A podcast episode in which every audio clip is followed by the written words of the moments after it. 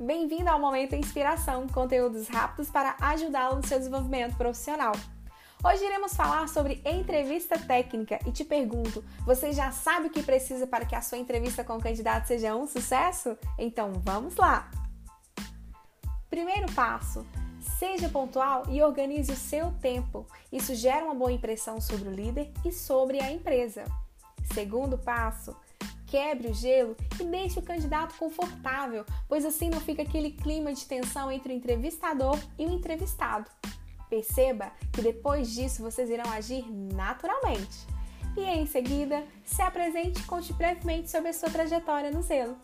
Terceiro passo: conheça o candidato, suas vivências, conhecimentos e interesses, pois só assim você irá conseguir identificar se esse perfil é realmente compatível para a sua vaga.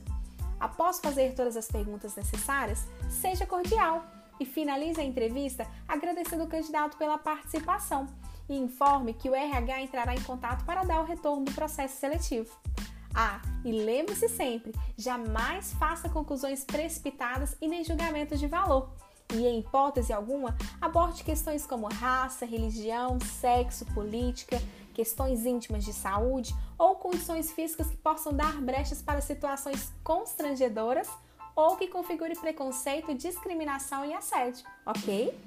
Finalizada a entrevista, entre em contato com o recrutador para discutir os pontos de observação e definir pela aprovação ou reprovação do avaliado.